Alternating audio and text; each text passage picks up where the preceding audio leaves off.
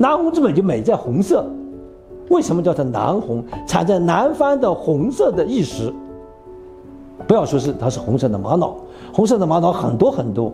但是达到宝玉石级的就只有这几个地方才有，所以它也是很珍贵的物质。南红呢，它美在红色，因为生成的地质年代不同，生成的地质环境不同，玛瑙的颜色、质地、结构都有些差异，都有些差异，啊。就是红色这个主色调，它的类型也非常多，啊，所以对它的颜色，南红的美就颜色美，红色美就可以把它分为，根据我们对颜色的感觉，每个人对颜色感觉不一样，我们把南红可以分成好多种类型，这个市场上很多书都写了，啊，我们就因为没有南红，目前没有形成一个标准，所以对它的红色呢，不有人说锦红、玫瑰红、朱砂红等等，我就按照这个呢给大家做个介绍。啊，锦红，至于说哪种南红料最好，我个人认为，萝卜白菜各有所爱，啊，个人对颜色的感觉不一样，个人对颜色的情感也不一样，所以它的这个我们不不说哪个最好，哪个不好，我就想告诉大家，就是南红，啊，锦红它比较珍贵，这个锦红呢是以大红、正红、大红为主调，其中也包括我们所所说的柿子红，啊。再一个呢，就玫瑰红，玫瑰红呢，相对于锦红，它稍微偏紫一点，玫瑰色嘛，就是偏紫一点，你整体有一点紫红的感觉，啊，它这个比较少见，玫瑰红现在比较少见的，在凉山的南红矿中呢还有一些，啊，它主要出在凉山的瓦西。开刚开始的时候呢，玫瑰红呢不受到那个呃太多的市场的待见，但现在它也是高档的一个颜料。哎，还有一个叫朱砂红，朱砂红呢，这个是很有南红特点的，只有南红才有朱砂红，可以这么说，啊，红色的明显的减一些条带，也有人叫火焰红，啊，叫尽是火焰的一个纹理，尽是火焰的一个纹理，啊，它朱砂红的那个，朱砂红是一种南红独特有的一种料，啊，它的美感，一种是条状带的，一种点状的朱砂，这个。这翡翠王上他们都有这些料，啊，再一个呢红白，红色和白色这是典型的玛瑙的颜色，尤其是凉山的玛瑙，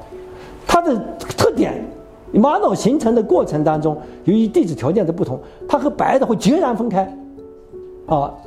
这对雕刻者来说，那个是一种非常非常好的一个创意雕刻的原料。它通过雕刻呢，可以达到一种非常好的艺术效果，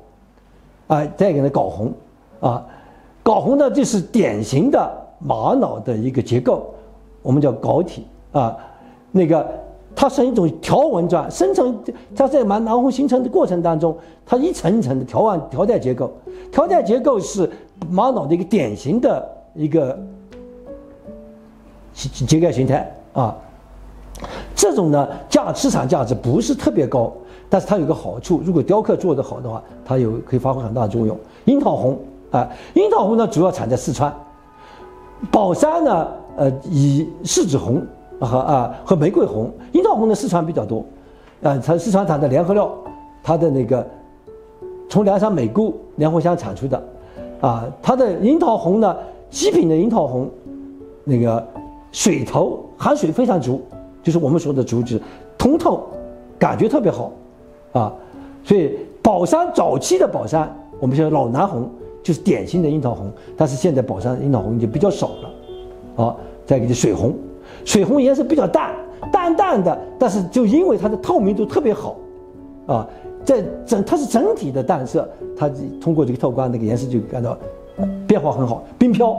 这是最有南红特点的。除此以外，没有任何其他的红玛瑙能有这种冰飘的感觉。所以冰飘就似透非透，像冰块一样的质地，从里往外漂浮，有一种深浅不一的红色的色带，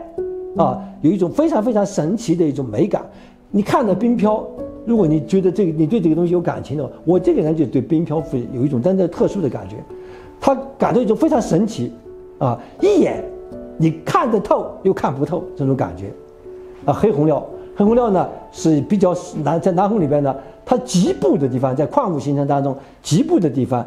有一个黑点的集中，这是巧雕的一个料，可以在局部的黑点的、黑黑块的地方发挥一个一雕式的作用，一个想象就做出个作品。还有纯白，纯白比较少见啊，纯白呢，